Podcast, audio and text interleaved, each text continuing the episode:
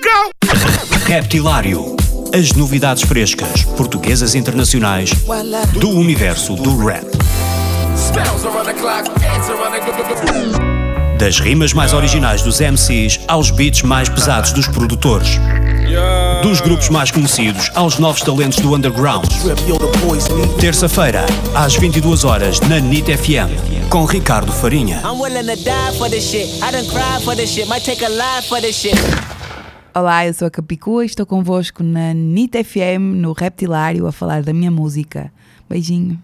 No Reptilário desta semana tenho comigo a Capicua. Uh, olá, Olá, tudo bem? Uh, não sei se, se gostas de olhar muito para as coisas em retrospectiva, tem-se falado muito, uh, porque chegámos a 2020, não é? De olhar para trás para a década, apesar da década tecnicamente até só terminar no final deste ano, mas pronto, se olharmos para os últimos 10 anos, foi uma década muito produtiva para ti.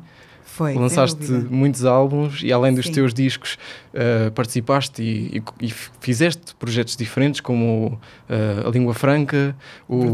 Mão Verde, etc.